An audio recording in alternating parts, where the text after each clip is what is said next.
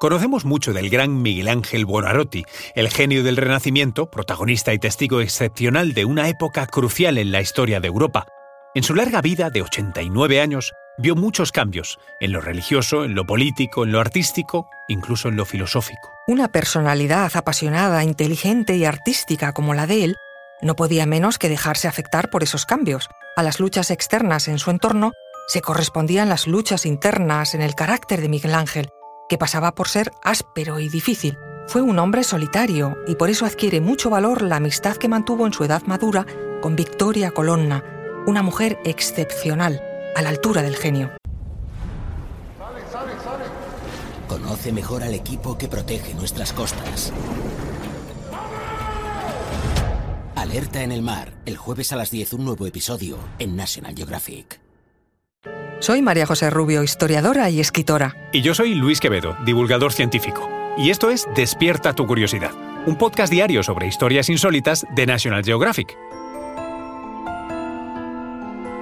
Y recuerda, más curiosidades en el canal de National Geographic y en Disney Plus.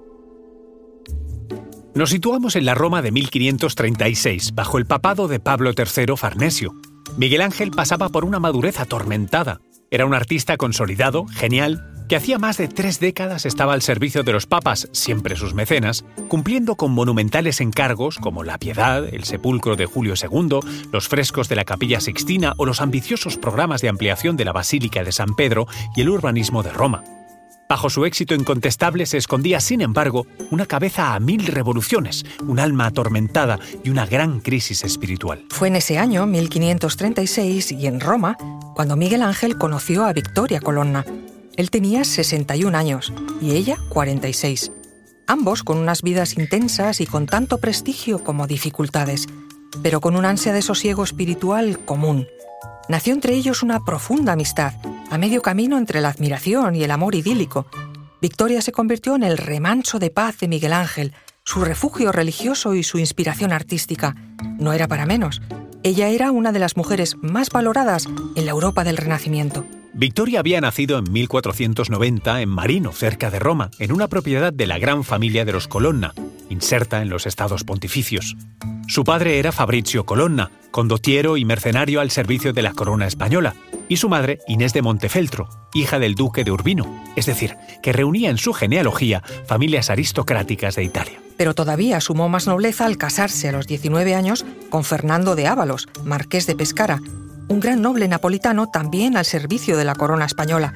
Victoria tenía una gran formación humanista y escribía poesía desde muy joven, así que por su belleza, su nobleza, su matrimonio con un gran soldado y su actividad literaria, comenzó a ser una celebridad del Renacimiento. La vida le dio un vuelco cuando en 1525 su esposo, el marqués de Pescara, murió como consecuencia de las heridas recibidas en la batalla de Pavía al servicio de Carlos V. Victoria Colonna quedó viuda y sin hijos a los 35 años cayó en una profunda depresión. Quiso hacerse monja clarisa, pero su familia se lo impidió.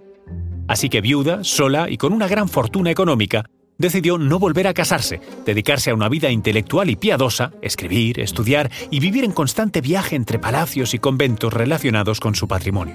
Victoria Colonna era una persona valiente y curiosa. Atraída por su interés intelectual y religioso, entró en contacto con un grupo de humanistas conocidos como los Spirituali, que lideraba precisamente un español, Juan de Valdés, un intelectual admirador de Erasmo y de Lutero, cercano al protestantismo, que había huido a Italia tras una condena de la Inquisición española por la publicación de libros considerados heréticos. Inmersa en este grupo de spirituali, Victoria Colonna expandió su carrera literaria con libros de rimas y sonetos, amorosos y espirituales, que le dieron aún más fama.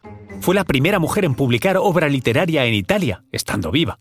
Fue un bestseller de la época, con libros de hasta 19 ediciones, una mujer admirada por intelectuales y artistas. Se entiende que el gran Miguel Ángel cayera rendido ante el privilegio de su amistad con semejante dama. Él había nacido en Florencia en 1475 en una familia de viejos mercaderes y banqueros. Se empeñó en hacer carrera artística desde los 13 años, a pesar de la oposición familiar. Ghirlandaio fue su primer maestro y la familia Medicis, gobernantes de Florencia, sus principales mecenas, junto a los papas. Fue escultor, pintor, arquitecto e incluso poeta, y muchas de sus creaciones literarias menos conocidas fueron inspiradas precisamente por Victoria Colonna. Entre 1536 y 1547, su amistad fue continua. Miguel Ángel también estaba solo, no había formado familia. En busca de paz espiritual, se sumó a la tertulia culta que Victoria Colonna mantenía en su casa en Roma, donde se hablaba de pensamiento, arte y religión reformista. La visitaba a diario y se intercambiaban cartas y sonetos que a veces también contenían consejos espirituales y artísticos y que todavía conservan en los archivos. El rostro de Victoria Colonna se adivina en algunos dibujos de Miguel Ángel en esta etapa. Hay historiadores que la detectan entre las figuras de la capilla sixtina. Es seguro que para ella hizo una famosa pintura de la crucifixión en 1540, en la que Victoria aparece como María Magdalena.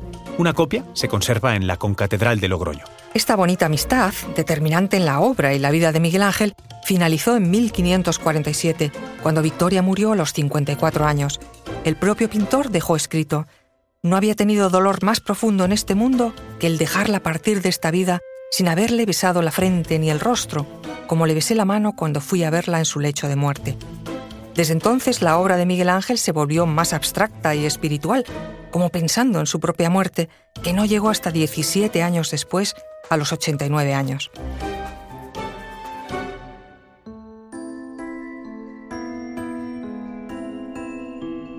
Recuerda que Despierta tu Curiosidad es un podcast diario sobre historias insólitas de National Geographic.